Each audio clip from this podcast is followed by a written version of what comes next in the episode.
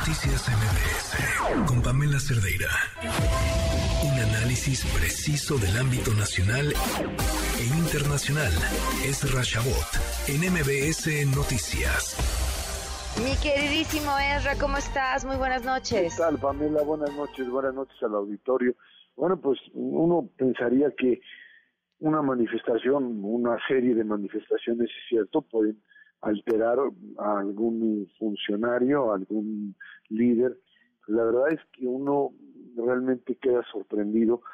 cuando un movimiento de esta naturaleza, que pues pudo haber sido incluso menor, incluso eh, podía haber trascendido a, menores eh, a una menor escala, terminó por convertirse en algo que ha rebasado esta manifestación del domingo pasado o estas manifestaciones del domingo pasado han terminado por convertirse en una verdadera ola de movimientos políticos en el país. Y es que el presidente de la República simple y sencillamente pues no pudo tolerar a una ciudadanía que estuvo dispuesta a salir a la calle y que originalmente pues eh, no quería llegar al Zócalo porque simplemente no creían que podían llenarlo. Pero el presidente se encargó, eh, Pamela, de llenarlo.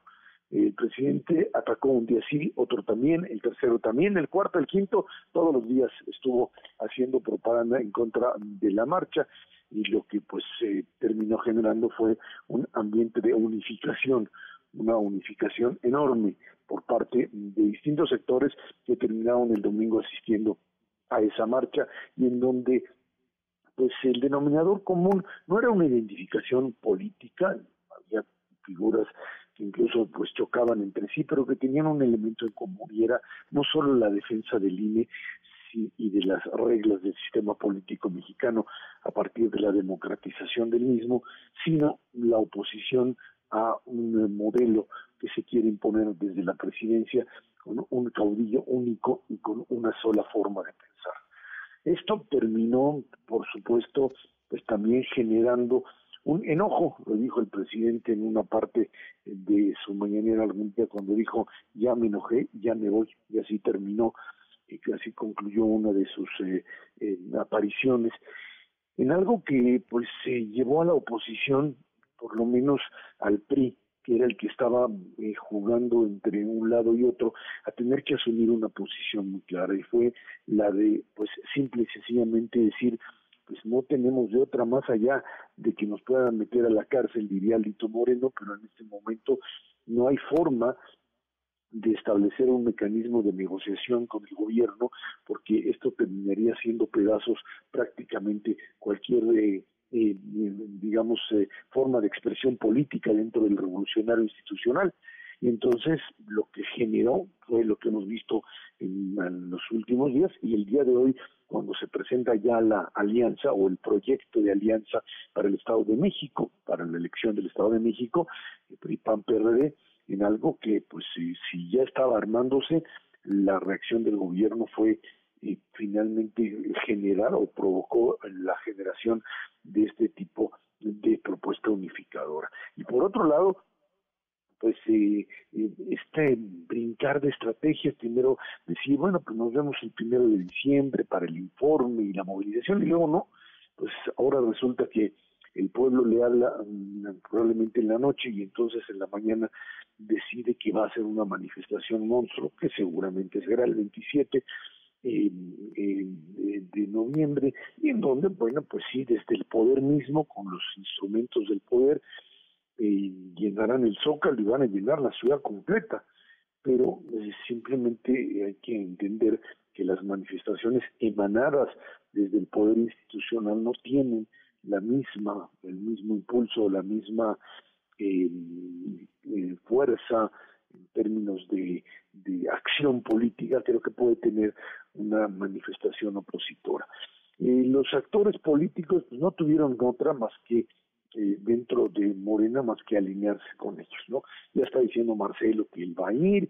el propio Monreal que tiene también ya una postura muy, muy clara, yo creo que Marcelo está jugando este, este fin de semana el buen fin, es el buen fin, no voy a ser el buen fin de su carrera dentro de Morena, porque eh, al mismo tiempo que dice sí, yo voy a ir a apoyar al presidente, pues llama el sábado a una, ahí en la Arena México, donde se dan las luchas, a una convención por la reconciliación. Monreal que ha dicho no a una reforma electoral con leyes secundarias que serían contrarias a la Constitución, es el mismo Monreal que estará marchando con el presidente de la República si lo dejan, que es muy probable que a la hora que se acerque con su contingente, pues le vayan a decir que no, que fíjese que aquí ya no hay cabida, o incluso pues que antes tenga que tomar una decisión diferente. El resto será pues la cargada, la cargada que veíamos en otras, o que vimos los que ya andamos, sea, ahí cargados de años, que vimos en el 82 con López Portillo, que vimos con Echeverría, cuando eh, había que, pues, eh, eh, después de la pedrada ahí que le dieron en Ciudad Universitaria, salir a defender al presidente y entonces hacer una manifestación, lo que se organiza desde el poder y que termina legitimándose por sí mismo. Creo que y lo dijo el propio López Obrador hace un momento, hace unos días, dijo, no, yo podría haberles dicho, está bien, vamos a platicar, vamos a, negociar, vamos a, sentarnos a hablar. Y dijo, no, no tengo por qué, porque eso sería como ceder o de pensar que se puede negociar con un sector que simplemente, o al que no le doy ningún tipo de legitimidad. Y ahí están los trenes dispuestos a chocar, no sea mexicana que está en este modo de en este modo de enfrentamiento y no hay de otra. Hay que hacerlo, dicen algunos, lo menos duro posible, pero pues estamos en modo eh, electoral, en modo choque, digamos así prácticamente desde el principio de sección, nada más que ahora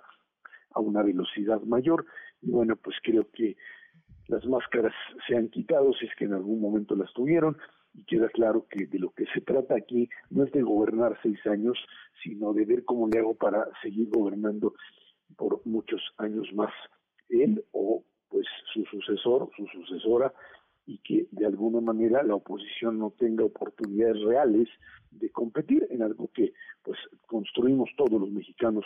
en la transición democrática y que hoy se quiere poner en peligro. Ahí están las apuestas por el país, ahí está la apuesta por la democracia, Pamela, y simple y sencillamente creo que eh, pues aquellos que insisten en eh, pensar que no hubo transición democrática, lo que lo que se hizo fue simplemente eh, abrir el paso para simulaciones, no quieren entender que México sí cambió, que aquellos que que transformaron y aquellos que impulsaron la democratización del país lo hicieron a partir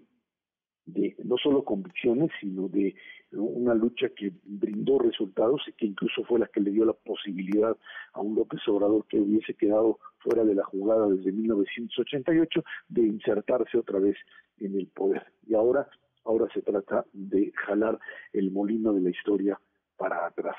Así estamos, Pamela, y creo que finalmente, bueno, pues hay que esperar los tiempos para las definiciones que el país tiene que tomar. Si está dispuesto a asumir ese retorno y seguir en él por quién sabe cuánto tiempo más, o simplemente buscar la alternativa de mantener la democracia, mantener las instituciones que se construyeron en los últimos 25 años y apostar por un México libre, plural, con más opciones y no con una sola opción por parte de un caudillo que cree que tiene toda la razón y toda la fuerza, Pamela. Pues sí, muchísimas gracias, Ezra. Como siempre, un gusto escucharte. Y gracias, buenas noches a todos. Buenas noches. Noticias MBS